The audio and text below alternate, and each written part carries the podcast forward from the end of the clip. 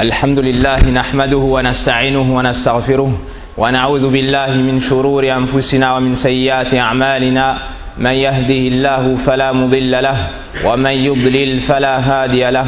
وأشهد أن لا إله إلا الله وحده لا شريك له. وأشهد أن محمدا عبده ورسوله. يا أيها الذين آمنوا اتقوا الله حق تقاته ولا تموتن إلا وأنتم مسلمون. يا أيها الناس اتقوا ربكم الذي خلقكم من نفس واحدة وخلق منها زوجها وبث منهما رجالا كثيرا ونساء واتقوا الله الذي تساءلون به والأرحام إن الله كان عليكم رقيبا يا أيها الذين آمنوا اتقوا الله وقولوا قولا سديدا يصلح لكم أعمالكم ويغفر لكم ذنوبكم ومن يطع الله ورسوله فقد فاز فوزا عظيما. أما بعد فإن أصدق الحديث كتاب الله جل وعلا وخير الهدي هدي محمد صلى الله عليه وسلم وشر الأمور محدثاتها وكل محدثة بدعة وكل بدعة ضلالة وكل ضلالة في النار. ثم أما بعد لقد رفع الله شأن العلم وأهله فقال سبحانه وتعالى في كتاب الكريم يرفع الله الذين آمنوا منكم والذين أوتوا العلم درجات. ألا واعلم يا عبد الله أن شرف العلم بشرف المعلوم لذا كان أعظم العلم معرفة الله بأسمائه وصفاته. عباد الله من عرف الله بأسمائه وصفاته أحبه لا محالة لأن النفوس مجبولة إلى محبة الكمال والله سبحانه وتعالى له الكمال المطلق في أسمائه وصفاته. الكلام في أسماء الله سبحانه وتعالى فيه حياة للقلوب الميتة وشفاء للقلوب السقيمة المريضة يقول سبحانه وتعالى في كتابه الكريم ولله الأسماء الحسنى فادعوه بها. هذه في هذه الآية الكريمة إخبار من الله عز وجل أن له أسماء وصفات وأن حسنى أي بالغة في الكمال غايته بالغة في الحسن غايته لا نقص فيها بوجه من الوجوه. ثم أمرنا سبحانه وتعالى أن ندعو أن ندعوه بها. دعاء الله سبحانه وتعالى بأسمائه أعظم الدعاء. لذا كان أدعية النبي صلى الله عليه وسلم مليئة بأسماء الله تبارك وتعالى. فعلى المسلم أن يتفقه في هذا الباب وأن يعلم أسماء الله ومعانيها حتى يدعو الله بها كما أمره ربه. ومن أعظم أسماء الله عز وجل التي كان النبي صلى الله عليه وسلم يدعو الله بها الحي القيوم. الحي القيوم. وقد ذكر الله سبحانه وتعالى هذين الاسمين في كتاب الكريم في ثلاث سور من القرآن الكريم. فقال في سورة البقرة في آية الكرسي الله لا إله إلا هو الحي القيوم. وقال في سورة آل عمران ألف لام ميم الله لا إله إلا هو الحي القيوم. وقال عز من قائل في سورة طه وعنت الوجوه للحي القيوم. وعنت الوجوه للحي القيوم. فعلى المسلم أن يعرف هذين الاسمين ومعناهما حتى يدعو الله بها ويعمل بهما. أما معنى اسم الحي في إثبات للحي في إثبات صفة الحياة لله سبحانه وتعالى. هذا الاسم متضمن لحياة الله الكاملة لا نقص فيها ليست مسبوقة بعدم. ولا يلحقها زوال ولا فناء لا يعتريها نقص ولا عيب. جل ربنا وتقدس عن ذلك. حياة تستلزم كمال صفاته سبحانه وتعالى من علمه وسمعه وبصره وقدرته وفعل ما شاء. ومن لوازم كونه هو الحي ومن لوازم كونه هو الحي ذو الحياة الكاملة كونه هو المستحق للعبادة وحده لا شريك له. العبادة الظاهرة والعبادة الباطنة. قال سبحانه وتعالى وتوكل على الحي الذي لا يموت. وتوكل على الحي الذي لا يموت. أما الحي الذي لا يموت أما الحي الذي يموت وهو المخلوق لا يستحق أن يعبد. وكذلك الميت الذي ليس بحي أصلا كيف تعبد أو تتوجه إلى من خلق من العدم؟ ومآله إلى الزوال؟ بل أخلص الدين كله لله رب العالمين. بل أخلص الدين كله لله الحي الذي لا يموت. كل نفس ذائقة الموت إلا رب العزة والجبروت. فالحي الذي لا يموت هو المستحق للعبادة. لذا قال ربنا سبحانه وتعالى في كتاب الكريم هو الحي لا إله إلا هو فادعوه مخلصين له الدين. فاستدل الله, فاستدل الله سبحانه وتعالى على كونه هو المستحق للعبادة. باسم الحي. الذي لا يموت سبحانه وتعالى هو الحي الذي لا إله إلا هو فادعوه مخلصين له الدين. الحمد لله رب العالمين. الحي أو حي اليوم هو حي البارحة. فالحي الذي نعبده هو الذي عبده آدم وهو الذي عبده نوح وهو الذي عبده إبراهيم وهو الذي عبده نوح في زمنه وكذا إبراهيم. وهو الذي عبده موسى في زمنه. وهو الذي عبده عيسى في زمنه. وهو الذي عبده محمد صلى الله عليه وسلم. هو الحي الذي لا يموت. لا إله إلا هو. وفي حديث ابن عباس رضي الله عنه قال النبي صلى الله عليه وسلم أنت الحي الذي لا يموت. أنت الحي الذي لا يموت والجن والإنس يموتون متفق عليه. وعند أكبر مصيبة أصابت أصابت الصحابة. وعند أكبر مصيبة أصابت أصابت الأمة الإسلام الأمة الإسلامية. أعني موت الرسول صلى الله عليه وسلم. جاءهم الصديق. خليفة رسول الله صلى الله عليه وسلم أبو بكر رضي الله عنه وذكرهم بهذا الاسم العظيم فقال أما بعد فإن من كان يعبد محمدا فإن محمدا قد مات ومن كان يعبد الله فإن الله حي لا يموت. فلم يتكلم كثيرا لكن ذكرهم بهذا الاسم العظيم. بهذا الاسم العظيم فإذا كان أفضل المخلوقات بل أفضل الخلق أجمعين محمد بن عبد الله صلى الله عليه وسلم قد مات لكن الله سبحانه وتعالى الذي هو ربه وخالقه هو الحي الذي لا يموت لذا كان مستحقا للعبادة وحده لا شريك له.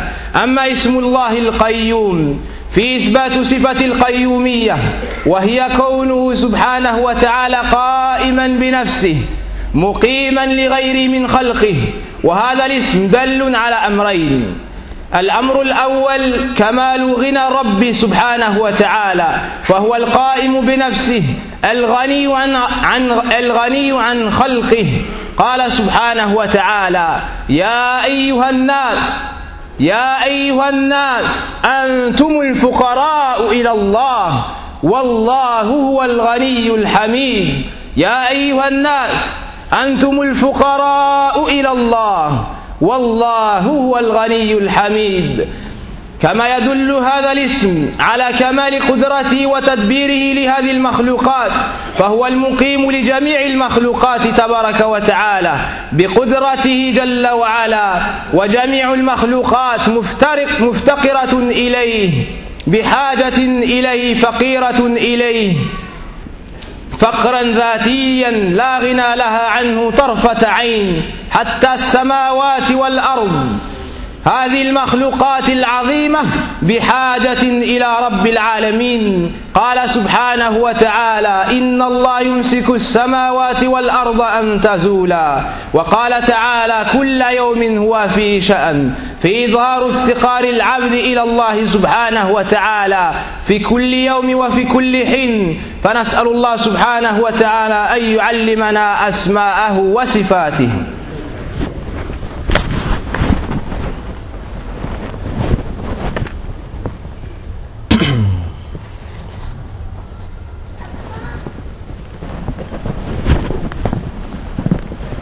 الحمد لله رب العالمين له الأسماء الحسنى وصفات العلى وأشهد أن لا إله إلا الله وحده لا شريك له وأشهد أن محمدا عبده ورسوله القائل أنا أعلمكم بالله ثم أما بعد. Sachez mes frères qu'Allah subhanahu wa ta'ala a élevé énormément la valeur de la science. Ainsi que les gens qui ont étudié le Coran ainsi que la Sunna. Puis sachez après cela que la valeur de la science est en fonction de ce que tu étudies. Et la meilleure chose que tu puisses étudier, c'est les noms et les attributs d'Allah subhanahu wa ta'ala. Celui qui connaît Allah par ses noms et ses attributs l'aimera et il n'aura aucune issue face à cela. Car l'âme se dirige tout naturellement vers la perfection. Et Allah, tous ses noms, ainsi que tous ses attributs, ont la perfection complète, totale. Lorsqu'on parle d'Allah et on apprend à le connaître, il y a dans cela la vie pour les cœurs morts. Il y a dans cela une guérison pour les cœurs malades. Il y a dans cela une guidée pour toute personne égarée. Il y a pour cela un remède à toutes les maladies. Allah subhanahu wa ta'ala nous dit dans le Coran, et c'est Allah qui appartient les plus beaux noms. Invoquez-le donc avec. Allah subhanahu wa ta'ala t'ordonne dans ce verset d'adorer Allah tabaraka wa ta'ala selon ce qui découle de ses noms. Et il y a deux manières de l'adorer à travers ses noms. La première chose, c'est le fait de l'invoquer en prenant un de ses noms, en concordance avec ton besoin. Par exemple, si tu as besoin de la, de la subsistance, tu vas dire Ya Razzaq, urzuqni. Si tu as besoin qu'Allah te pardonne, tu vas dire Ya Ghaffar, irfirli. Ya Rahim, irhamni. Wa hakadha. Tu invoques Allah subhanahu wa ta'ala et tu cites dans ta demande le nom d'Allah subhanahu wa ta'ala qui va dans le sens de ta demande. La deuxième façon d'adorer Allah par ses noms et ses attributs, c'est d'agir en fonction de ce que contiennent ces noms comme sens. Par exemple, si tu sais que parmi les noms d'Allah, il y a El-Basir, celui qui voit tout, bah tu ne vas pas lui désobéir car tu sais qu'il te voit. Tu vas plutôt aller dans les endroits louables car tu sais qu'il te voit et qu'il te récompensera. Si tu sais que parmi les noms d'Allah, il y a Es-Samir, celui qui entend tout, ben tu vas retenir ta langue de toute mauvaise parole. Et tu vas dire de bonnes paroles comme lire le Coran et faire du dhikr, car tu sais qu'Allah c'est Es-Samir. Si tu sais qu'Allah c'est At-Tawwab, celui qui pardonne tous les péchés, ben dès que tu vas tomber dans un péché, tu vas revenir vers lui. Et tu vas lui demander, et tu vas demander à ce qu'il te pardonne tes péchés. Si tu sais qu'Allah subhanahu wa ta'ala voit tout et entend tout, ben tu l'adoreras à la perfection avec El-Ihsan et Allah subhanahu wa ta'ala dans ce verset nous apprend qu'il a des noms et des attributs. Et que ces noms, la perfection, la perfection dessus de laquelle il n'y a pas d'autre perfection, car ils contiennent des attributs parfaits ne contenant aucun manque ni aucun défaut. Puis Allah nous ordonne dans ce verset de l'invoquer. Puis Allah nous ordonne dans ce verset de l'invoquer. Et celui qui médite les invocations du prophète sallallahu alayhi wa sallam, il se rendra compte de l'importance des noms attributs d'Allah. Car pratiquement toutes les invocations du prophète sallallahu contenaient des noms ou des attributs d'Allah subhanahu wa ta'ala. À partir de cela, on comprend l'importance de ce chapitre, la connaissance d'Allah à travers ses noms et à travers ses attributs. Celui qui connaît Allah subhanahu wa ta'ala à travers ses noms et ses attributs l'aimera. Et cela lui vaudra l'amour d'Allah comme dans le hadith de l'homme qui était en voyage et qui récitait toujours à la fin de ses prières Lorsqu'on lui a demandé pourquoi est-ce qu'il faisait cela, il a répondu J'aime cette sourate car elle décrit le tout miséricordieux. Le prophète sallallahu alayhi wa sallam a dit Informez-le qu'Allah l'a aimé, tout comme il a aimé cette sourate. Donc la connaissance d'Allah à travers ses ses attributs a la plus grande importance. Et celui qui médite le Coran, il verra que la plupart des versets contiennent les attributs d'Allah ainsi que ses attributs, bien plus que ses ordres et ses interdits, et bien plus que la description du paradis. Donc ce chapitre-là est un chapitre énorme. Et les deux noms qu'on va étudier ici et qu'on va définir ici, c'est Al-Hayy et Al-Qayyum. Le vivant, Al-Hayy. Al-Qayyum, celui qui subsiste par lui-même et celui dont personne ne peut se passer. Allah a cité ces deux noms dans trois sourates du Coran. Dans Surat al-Baqarah, dans Ali Imran et dans Surat Taha. Dans, dans le verset du trône, Allah nous dit, c'est lui le vivant. Ou bien nous dit, Allahu la. Allah, nulle divinité ne mérite véritablement d'être adoré si ce n'est lui, le vivant, celui qui subsiste par lui-même et par lequel tout subsiste. Il nous dit la même chose dans Surat Ali Imran, et il nous dit dans Surat Taha, et les visages s'humilieront, s'humilieront devant le vivant, celui qui subsiste par, par lui-même et celui sans qui personne ne peut subsister. En ce qui concerne le sens du nom El Hayy, le vivant, c'est celui qui a la vie parfaite, la vie complète, ne contenant aucun manquement, aucun défaut, une vie qui n'est pas précédée du néant, une vie qui ne sera pas suivie par une mort, contrairement à nous. On a été créé, on n'existait pas. Et cette vie-là a des manquements, on tombe malade. Et cette vie-là sera suivie par la mort. Et ensuite on sera ressuscité. Par contre Allah subhanahu wa ta'ala, c'est Al-Hayy, le vivant, qui a l'attribut de la vie complète, la vie parfaite. Il n'a pas été créé. Il ne vient pas du néant, il a toujours existé, subhanahu wa ta'ala. Il n'est pas malade, tous ses attributs sont parfaits. Il n'a aucun manquement, il est parfait, tabaraka wa ta'ala. La vie complète, la vie qui ne sera pas suivie, par une mort. Il ne dort pas, il n'est pas sujet à la somnolence. Pourquoi tout cela? Car il a la vie parfaite, tabaraka wa ta'ala.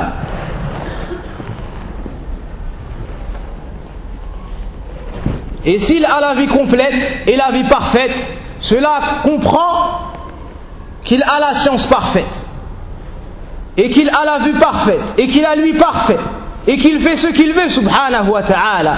Car s'il n'avait pas tout cela à la perfection, il n'aurait pas eu la vie complète, subhanahu wa ta'ala. Et parmi les choses qui découlent de cela, le fait qu'on dise qu'Allah est le vivant ayant la vie complète, il y a le fait qu'on doit l'adorer seul sans rien lui associer.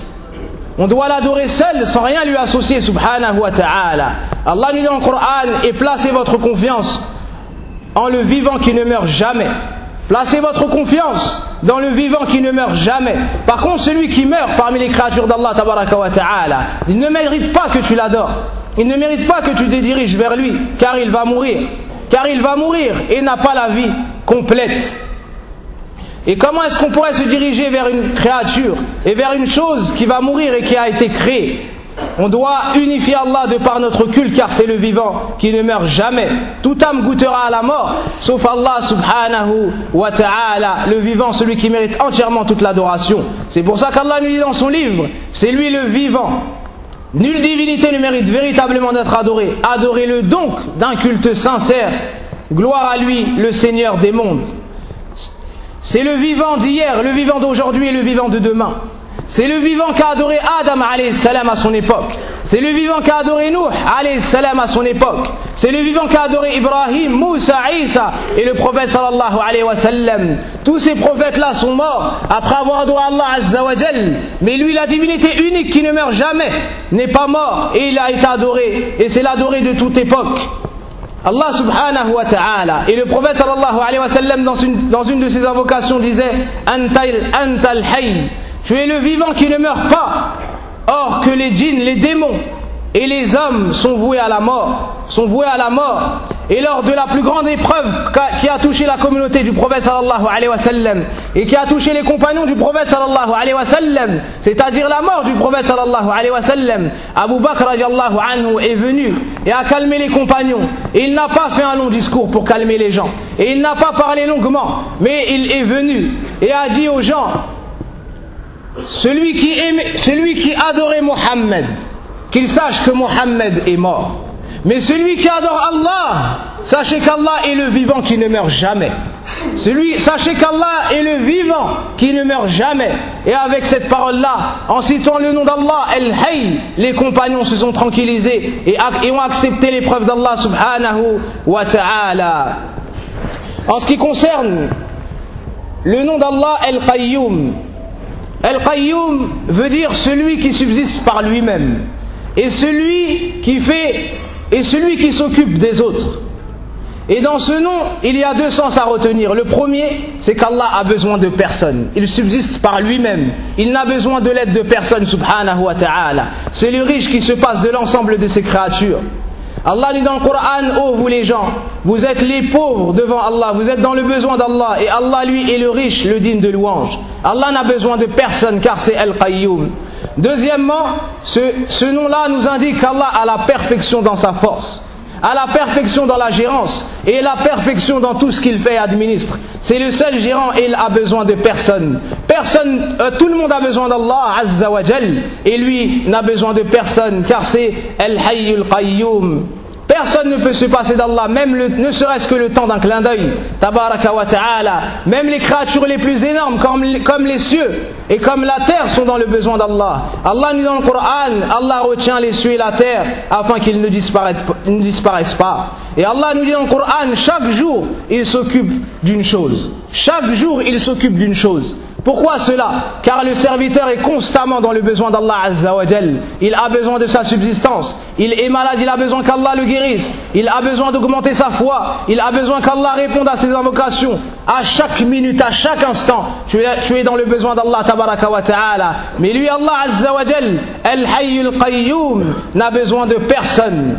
Et sache qu'en étudiant les noms et attributs d'Allah subhanahu wa ta'ala, tu vas l'aimer et tu vas recevoir son amour, Allah tabaraka wa ta'ala. Et ça suffit pour nous montrer l'importance de l'étude de ce chapitre-là, qu'il fait partie d'une des catégories de la foi en Allah subhanahu wa ta'ala. La foi en Allah azza wa se compose de six piliers. Et le premier pilier c'est al-imanu billah. Et parmi l'imanu billah, al-imanu bi asma'ihi wa sifatihi. Le fait d'avoir foi en ses noms et en ses attributs. Et pourquoi Allah azza a cité al-hayy avec al-qayyum dans trois, dans trois versets du Coran? Car tout être vivant, car toute chose qui est vivante a besoin d'autre chose. Toute chose qui est vivante a besoin qu'on s'occupe de lui, a besoin qu'on l'aide, a besoin qu'on prenne soin de lui. Sauf Allah Azza wa car lui c'est Al-Hayy et c'est en même temps Al-Qayyum. ونسأل الله سبحانه وتعالى أن يعلمنا ما جهلنا وأن يوفقنا إلى كل خير اللهم صل على محمد اللهم صل على محمد وعلى آل محمد كما صليت على إبراهيم وعلى آل إبراهيم اللهم بارك على محمد وعلى آل محمد كما باركت على إبراهيم وعلى آل إبراهيم إنك حميد مجيد والحمد لله Et avant de finir, je voudrais faire une remarque. On avait cité à plusieurs reprises dans le Jumu'ah que la personne qui entre dans la mosquée, elle commence par remplir les premiers rangs, puis le rang qui suit, puis le rang qui suit. Et on remarque au fil des Jumu'at qu'on oublie beaucoup. Et on voit certaines personnes rentrer dans la mosquée et s'asseoir au fond. Et ça, ça pose un problème pendant le khutbah. Car les gens qui arrivent par la suite, ceux qui par exemple sortent du travail et ainsi de suite, ne trouvent pas de place pour entrer dans la mosquée. Or qu'il y a de la place à l'intérieur. Mais le fait que vous asseyez derrière et près des portes, ben ça empêche les gens de rentrer. Et il y a beaucoup de mafacid à cela, car des responsables de la mosquée me font des gestes pendant que je donne el khutbah. Et sans aucun doute, cela me gêne énormément. Mais sinon on ne fait pas preuve de bon comportement, ils sont obligés d'agir comme cela. Et lorsqu'ils disent aux personnes d'avancer, il faut leur obéir. Car s'ils sont debout tout au long de la khutbah, c'est pour la maslaha amma, c'est pour le bien commun des gens qui se trouvent dans la mosquée. Donc lorsqu'ils disent aux personnes d'avancer, vous vous devez de leur obéir, barakallahu.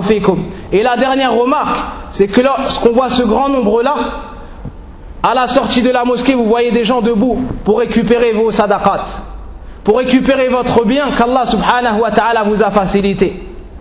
Et ces gens-là, lorsqu'ils sont debout, et vous demande de vos bienfaits qu'Allah vous a facilité, ça n'est pas pour le garder pour eux, mais c'est pour qu'on puisse construire une mosquée afin d'adorer Allah Azza wa d'un culte sincère.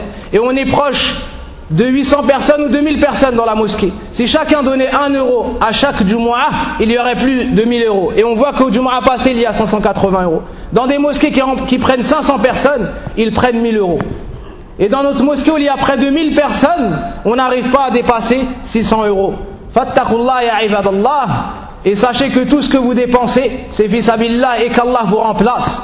Et qu'Allah vous remplace. Et le prophète nous dit, jamais une aumône n'a diminué la richesse d'une personne. Jamais une aumône ne fait diminuer ton argent.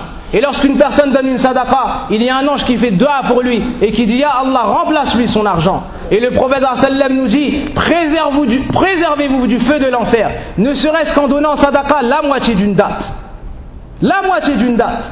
Tu donnes en sadaqa la moitié d'une date, ça peut être une cause pour éviter l'enfer. Une cause pour éviter l'enfer. Il y a une femme prostituée que le prophète sallam nous dit qu'elle a donné à boire un chien affamé. Allah lui a pardonné tous ses péchés et l'a fait rentrer au paradis. Pour avoir donné à boire un chien. Alors que dire de celui qui va dépenser de son argent pour la mosquée d'Allah tabaraka wa ta'ala أسأل الله أن يوفقنا إلى كل خير والحمد لله رب العالمين الصلاة.